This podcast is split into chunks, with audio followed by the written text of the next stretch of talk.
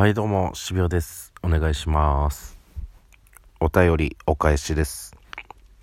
ひろみさん前勇気終わってしまったなんてびっくりです。毎週録画もしてコロナ県のお二人の活躍を楽しみにしていたのに残念です。渋谷さんのボケが好きだったのにもう見れないんですね。大人の事情じゃ仕方ないですけどと。はい。まあ残念ですが。ねえ。いろんなことがありますよ。はい。またなんか始まればいいですね。はい。えー、何してたかな最近。昨日、えー、10日吉本札幌衝撃団というユニット活動してましてスズランさんスキンヘッドカメラさんコロネ県3組でお笑いを普段あまり見る機会のない方の前でお笑いをというそういうイベントが イベントじゃない そういうユニットなんですけれども昨日もイベントございまして札幌にある児童会館10個回るっていうイベントがありましてそれの2個目に行ってきました。あのまあ、滞りなく終わったんですけれども、終わりで、その、児童会館にサインを書いて、サイン色紙をお渡しするみたいな、最後にあるんですよ。その時に、その、お子さん、ちいちゃい男の子と女の子が受け取るみたいなその時になんか、どの人から受け取りたいみたいな流れになったんですよ。そしたら女の子が、なぜか僕選んでくれて、えー、なんか、別に正直個人的に目立ったとかも一切ないんですよね。けどなんか小さい子になんか知らないけど好かれるんですよね。動物と小さい子に好かれるんですよ。純粋な子に好かれるんですよね、僕。大人になって知識を得た人からはあんまり好かれないんですけれども な、なんでなんですかね。悲しいですよ。大人は悲しいですよ。こんな話したかったわけじゃないけど、なんだったかかな。ちょっと微熱っぽくて、はい。ちょっと、喉、鼻声でちょっと喉痛いんですけれども、ご了承くださいと。で、今日ちょっと打ち合わせとかあって、うん。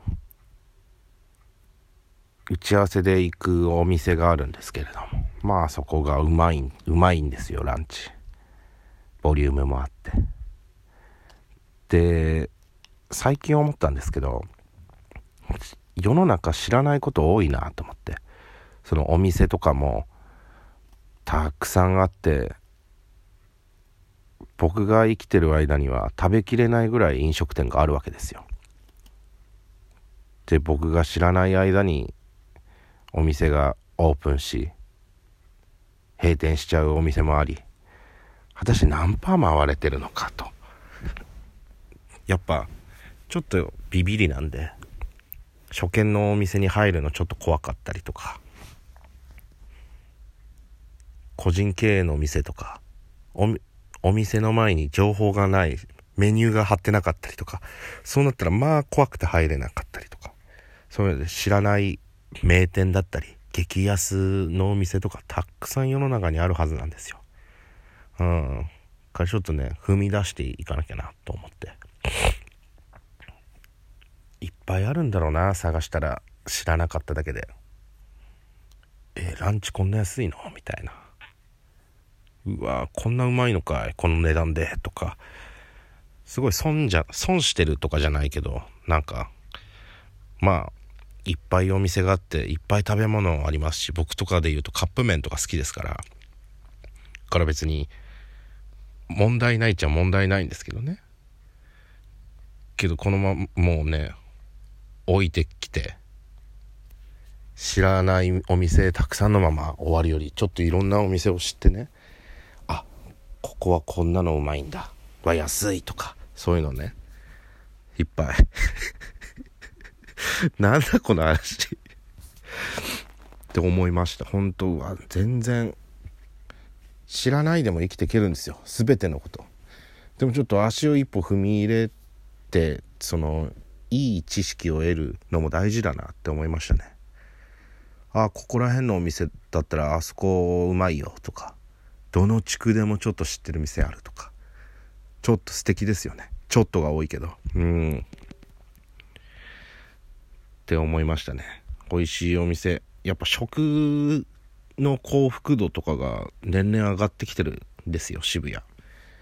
それこそカップ麺食いやいいって思ってたんですけど飲食店で飯食うのもったいないとすら思ってたんですよ僕は。それこそ焼き弁を買えば100円で済むわけですよ。食費。飲食店行けばまあ1000円ぐらい飛ぶとか。1人1000円飛ぶ。友達ととか。彼女ととか。後輩ととかなったら自分が払うとかなって。お店に食べに行くと2000円3000円とか飛ぶわけじゃないですか。そんな中カップ麺食うってなったら100円で済む。だから30分の1で済んだりとかする可能性があるわけですよ。外食しなければ。だからそうそう思って生きてたんですけど最近はやっぱ美味しいもの食べたいっていう欲がどんどん大人になってってか食べれるものが増えましたね。本当に野菜とか無理だったんで僕。ブロッコリー以外の野菜食べれないぐらいの感じだったんですよ昔。ピーマンとトマトは本当に無理って思ってましたけど今日もピーマンの天ぷらをみんなにバレずに食べましたから。バレずにっていうか多分昔だったらうーわーみたいな顔しながら食べなきゃいけなかったですけど今とかも全然普通にペロッペロッペランって。もうヨッシーヨッシーストーリーのヨッシーみたいなペラーンみたいな感じで食べれますから。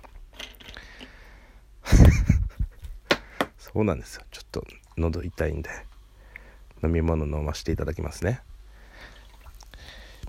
飲み物喉痛いから飲み物飲みますね。って言ってその飲み物がコーラなのすいませんですけど。はい。ちょろまあちょろっと